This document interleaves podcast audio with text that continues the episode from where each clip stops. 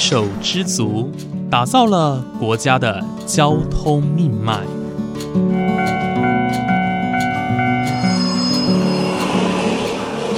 翻山越岭，运送着历史的独家记忆。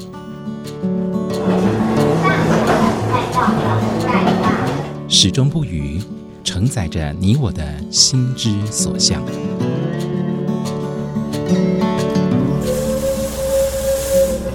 各位旅客您好，欢迎搭乘本班次列车，我是胡浩辰，欢迎来到鬼世界，让我们一起探索铁道文化，感受铁道温度，记录铁道故事。本节目由正声广播公司台中台胡浩辰制作主持，欢迎收听。各位听众朋友，大家好！您现在所收听的节目是《欢迎来到鬼世界》。节目开始听到我这个陌生的声音，大家或许奇怪，节目主持人胡浩辰跑到哪儿去了呢？他在我旁边，浩辰你好，好，各位听众朋友，大家好，我是今天的来宾胡浩辰。哎，怎么变成来宾了呢？对，因为今天比较特别哦，是这个三周年，就是欢迎来到鬼世界播出正式满三周年的日子哦。那今天是想来点不一样的，所以今天邀请到的这位客座主持人 啊，是我们正声广播公司台中台的张汉阳台长哦，重金礼聘啊，来到节目当中来担任一日的主持人哦。非常非常荣幸，谢谢浩辰的邀请。不敢不敢不敢！我的天啊，可以来到，欢迎来到鬼世界。当还不光是来宾啊，我今天要客串一下当主持人。其实呢，刚刚浩辰提到了三周年，哇哦！左三年右三年，真的不容易，这真的是不容易，筚路蓝缕。好啊，那既然如此的话呢，三年真的是一个里程碑。一开始我们就就来想结论好了，这三年总结什么样的心得呢？制作这个，欢迎来到鬼世界。哇，我其实我发自内心的觉得。很开心能够有这个机会，能够做这个节目了。这一路上要感谢很多人。我现在好像讲金钟奖得奖感言了，我们就试一下。对对对，反正呃，我觉得透过这个节目，我认识很多在这个领域当中的前辈啊，还有一些专家们。我觉得这些可能没有这个节目，我这一生可能没有办法跟他们认识。或是邀请他们来上节目，得到那么多呃非常独一无二的一些知识或者是心得，我觉得这是我一路上最多收获的一部分。那当然，呃，我对于这个领域的热情跟呃一些兴趣能够一直维持下去，当然也是因为来自于跟各式各样不同的人接触。然后认识很多在这个领域打拼的人，我觉得这是让我收获最多的事情。嗯，我相信欢迎来到鬼世界的听众朋友，不管你是透过广播频道或者是 Podcast 来收听这个节目，认识浩辰哦，相信持续的收听一定感受到节目制作跟主持人胡浩辰是非常非常用心的。但是或许大家也会好奇，嗯，当浩辰成为正声广播公司台中台的节目主持人之后呢，他是如何为自己定定呃一个方向去制作广播节目，这个起心动念，我觉得听众朋友或许会很好奇，为什么选择轨道世界、轨道故事作为你制作广播节目的第一个开端呢？呃，这个说真的，我觉得当时做出这个节目计划、写出这个节目计划的时候，我自己心中也有点挣扎跟矛盾。嗯，呃，当然，我相信很多人。踏入这个铁道或者是轨道火车的这个领域当中，多半都是用视觉的方式。不管你是用影片或是用照片，如果你今天以一个听觉的方式来呈现、来介绍这个领域的所有知识哦，我觉得这是一个很很大的挑战。那做到现在，它还不算是一个能够上手的任务，我还在持续的精进当中啊。那我之所以会想要制作这个节目的。起心动念当然也是因为我自己成长的背景，呃，小时候在平溪长大哦，那当然平溪的家中旁边就是轨道嘛，嗯哼，所以我对于这个交通建设特别的有情感，嗯，然后再加上我小时候我印象非常深刻，当我妈妈带着我和我弟弟出游的时候，就是搭着捷运，那那时候是台北捷运的木栅线，它是高架的景色，这一段可能二十分钟的捷运的车程。让我印象非常深刻，因为你会从家里搭着捷运去探索更大、更不同的世界，这个是让我觉得最呃很难忘、很难忘的一部分。即便它就是可能一个月就搭那么一次，但是你就是会觉得说非常期待。然后你会觉得说哇，我又要进到未知、我完全陌生的一个世界当中，等于是我认识这个世界的开端。那当然，你年纪大了之后，就开始透过火车、透过高铁到不同的城市，不管是就学也好、工作也好，甚至是说旅游也好，轨道它是串联我和这个世界建立起一个连接的开端。所以我认为这个建设哦。是对很多人来说都是有一样的情感吧。以前早期也很多人透过铁道去求学，去可能返家或是离乡等等的，所以我觉得他在他背后有一种很强大的一种情感的连接跟因素所在。嗯哼，所以从小时候建立了跟铁道文化的一种不知名的情感，连续到。长大以后，包括其实浩辰在台中工作哦，也见证了一些轨道建设的发展。比方说终结的开启哦，浩辰呢就是现场的见证者，对不对？哇，这段故事真的是对我来说也是很难得哦。那时候是刚来台中工作不久，大概甚至好像试用期都还没满，刚好遇上了终结的试营运。嗯哼，那。当然，我没有参与到它可能在诞生的过程啦。不过，我见证了它就是准备要开始迈向另外一个新纪元的一个阶段。哦，那一段过程让我觉得很很开心，也很难忘。就是因为终结到可能试营运之后，它有面临的一些挑战，像是它中间有一度的那个半永久连接器的断裂事件，那甚至到今年度有那个。就是有车祸的这个事件啊，不过一路上，呃，风波很多，但是你会觉得你会看着它成长茁壮，而且你可以预见它的未来就会像台北捷运那样子蓬勃发展。我个人是觉得这种日子你会充满期待，你也会觉得说，原来轨道建设对于一个城市来说是一个多么重要的交通的建设，我就觉得哇。这是一个城市在进步的象征，这也是台湾在进步的象征。嗯哼，对我我一直有这种感觉，所以我对于中介，虽然我不是台中人，像然后像它在诞生的过程，或者是说它我们不像现在蓝线嘛还在催生当中，那绿线它就是刚好完工通车。我虽然是参与到它最后的这个阶段，但我就是有一种哦，我见证了一种历史的感觉。嗯哼，对，这是非常重要的。嗯，好。既然提到了这个终结哦，其实。在收听《欢迎来到鬼世界》的过程里面呢，相信听众朋友一定能够感受到浩辰制作的用心。每一集节目所要传递的呃轨道故事呢，都非常的精彩。包括你刚刚提到的终结，就印象深刻。有一集节目呢，就特别在介绍这种呃，你是半夜去采访的啊，对不对？对，嗯，那真的是一个作为一个节目制作人用心之处哦，就可以非常清晰的听见了。回忆一下那段采访的日子，那一段哦，这大概是我在制作节目的这三年以来最晚的一次通告，半夜。对，呃，当时是约半夜，呃，也还没到半夜，但也是蛮晚的。那呃，当时是去到那个北屯的机场里面，嗯，对，终结的机场里面。那那时候是，哎，是约十点还是十二点？反正就是也是蛮晚的。呃，之所以会约那个时候，是因为我要采访的主题叫做“魔鬼车”，好，轨道的研磨车辆。嗯，那那个东西它一定要在捷运收班之后才能运作，嗯，它不能的影响到原先的正班营运，所以它必须要在捷运收班之后才能出去运作。那我觉得那次终结其实也非常的好，好，因为这种土木工程或者是说这种维修保养的工程，一般是不开放给。外人去参观啊，或者是说他们去检测，因为这具有危险度。嗯我们去到现场，我们也是要穿反光背心，也要戴安全帽等等的去采访。那我觉得看到那个轨道研磨车，然后来回的在运作，虽然说我们不能够上到车子里面，但是你会觉得说，哇，原来我们平常搭的那么舒适、那么便捷的捷运，它到半夜它没有停歇，嗯他们还是不断在运作，他们就只为了要维护轨道的舒适度以及搭车的安全性。如果今天轨道没有淹没的话，车子呃轨道会损耗，损耗之后就容易造成意外。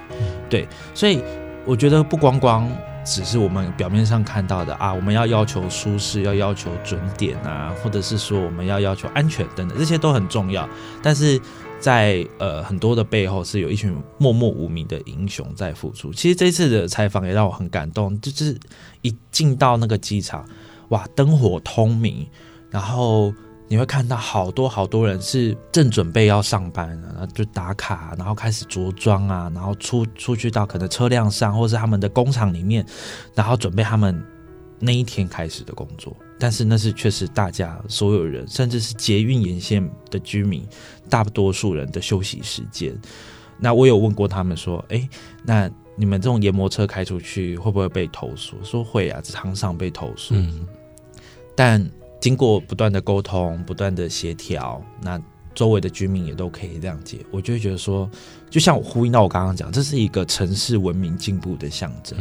在交通建设兼顾的同时，呃，我觉得让更多人越来越有的包容心，那甚至也扩展了一些知识。为什么我们要研磨铁道？为什么我们要去做这些保养工作？对，这是很多细节我们平常不会关注到的。那我也很庆幸有这样的机会能够。踏入机场。踏入一些平常大家没办法进去的工作领域，然后把这些讯息传达给大家知道，这确实是一段非常难忘的采访经验呢。号称不断的挖掘为人所不知的铁道文化故事、人事物点点滴滴哦。那因此呢，呃，南来北往，号称经常也是利用自己的休假时间，花自己的钱哦，为节目制作用心。因此呢，也就呃多了我这个忠实的铁粉听众。谢谢谢谢。哦，既然这样子的话呢，我们就继续来聊聊曾经出现在《欢迎来到鬼世界》这个节目里面的人物，包括对浩辰来讲是一个非常非常重要的，呃，算是老师吧，也就是苏昭旭老师。来谈一谈你跟他在节目之后所产生的一些互动情节。苏昭旭老师哦，我相信收听这个节目的人大家都知道他是谁，那我也不多做介绍了，嗯。我一直很佩服自己做的一件事情。我这件事情，我想应该没有跟大家说过。我之所以会认识苏兆旭老师，是因为有一次苏兆旭老师到了东市客家文化园区去做个演讲。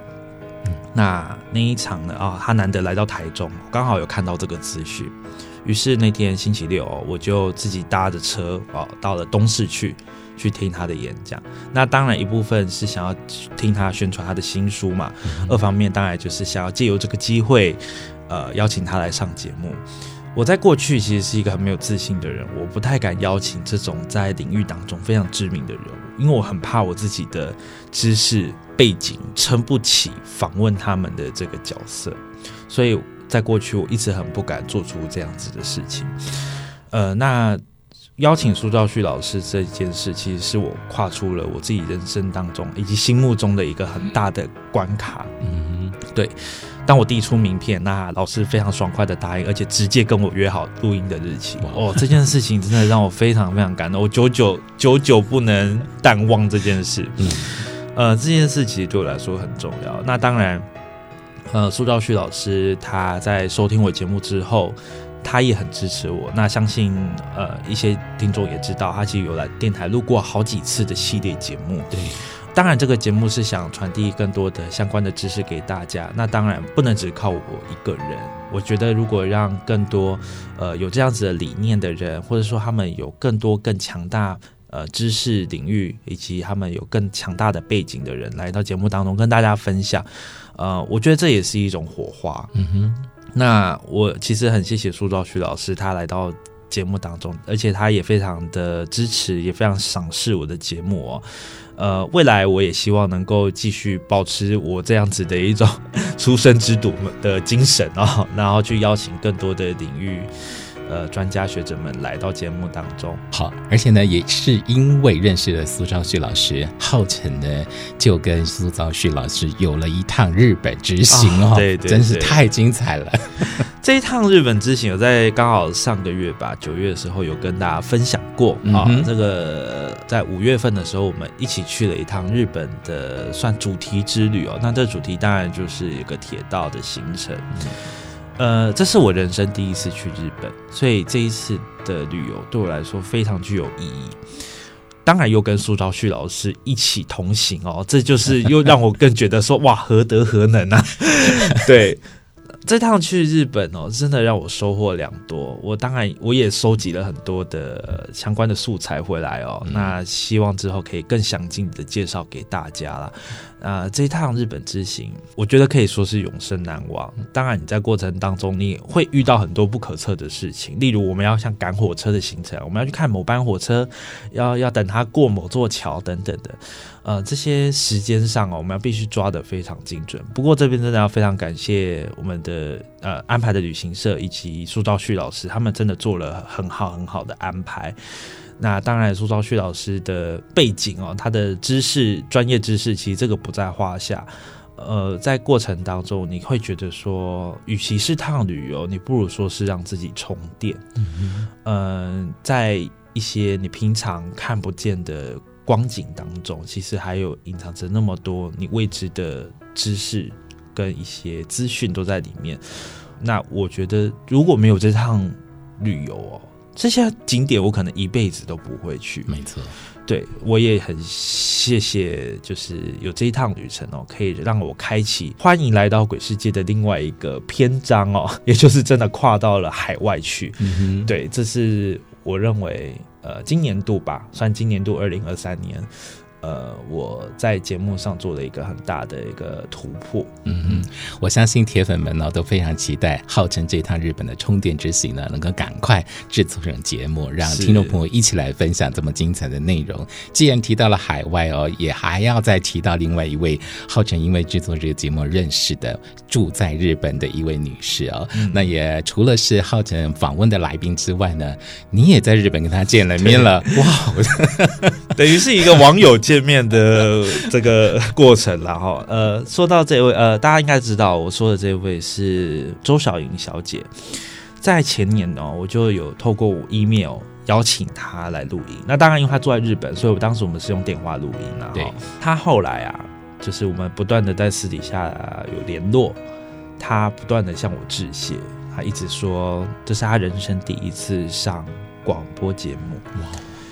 呃，我非常的开心。他我写了两本书哦，到现在他写的内容都非常的精彩，而且他都是跟他的儿子一起去搭着火车去到处旅游这样子。我认为他这样子的热情哦，绝对值得帮他们宣传。而且我当初也没有想太多，我就是觉得这个题材非常有趣，而且是妈妈带着自己的小朋友一起去。我觉得这样子的。亲情哦，在他的谈吐之中，就是流露的非常的自然。当然，我们就是认识了这个两两三年之后哦，在今年八月，我到日本自助旅行啊，我有跟他联络。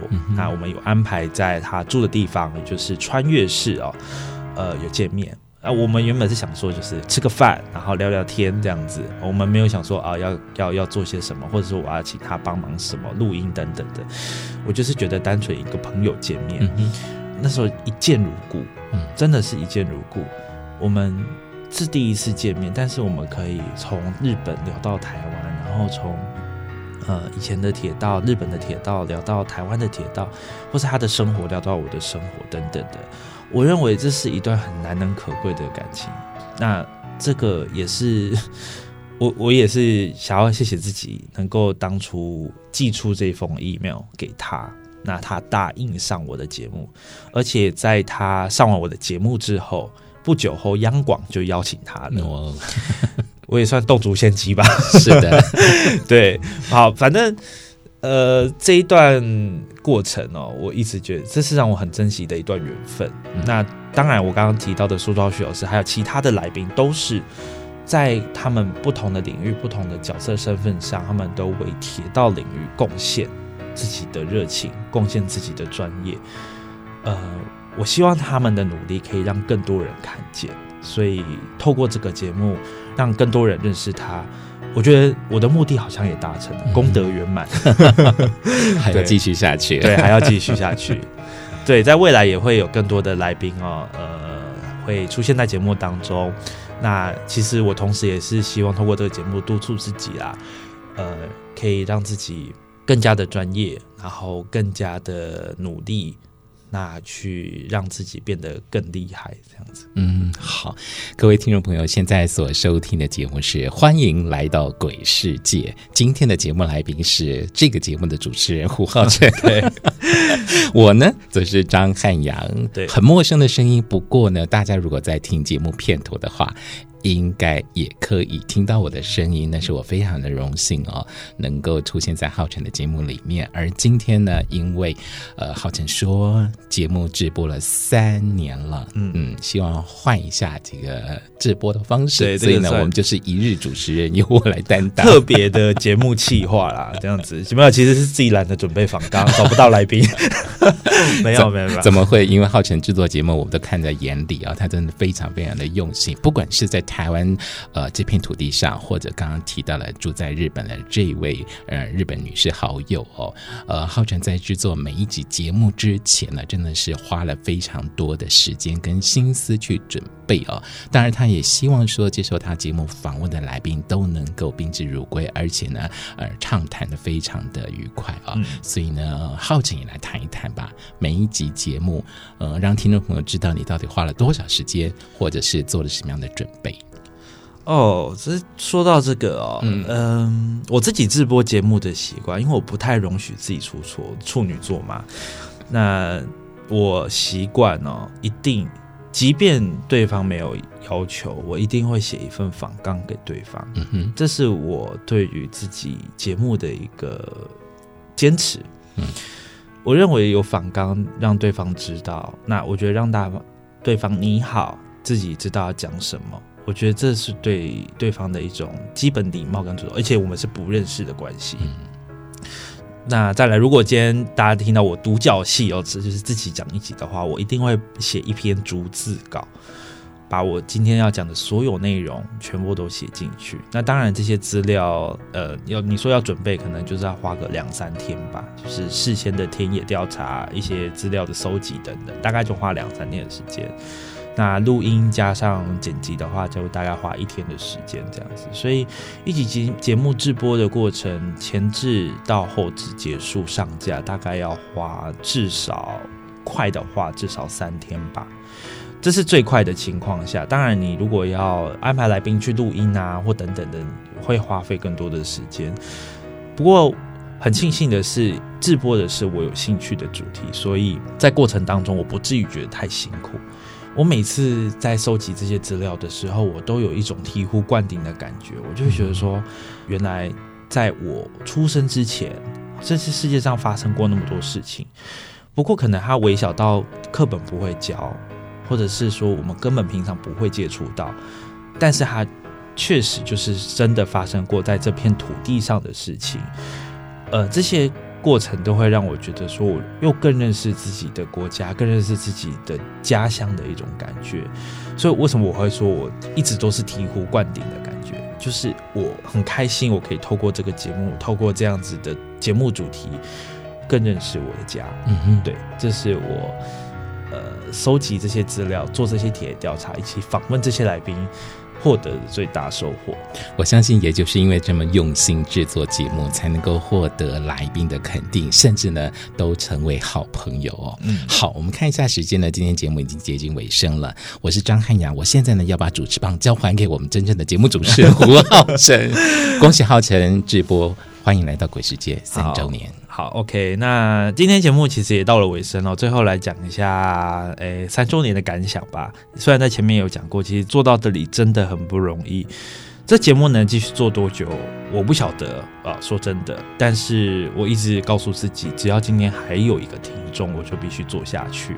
呃，真的很谢谢大家一路上的陪伴跟支持哦。呃，我觉得能从零做到现在，真的很不容易哦。那当然，背后呃，很除了谢谢自己之外，当然也要谢谢很多的资源的投入哦。那包括是所有的来宾答应上我的节目，那包含还有像公司这边的支持等等的哦。我觉得一路上受到很多贵人的协助。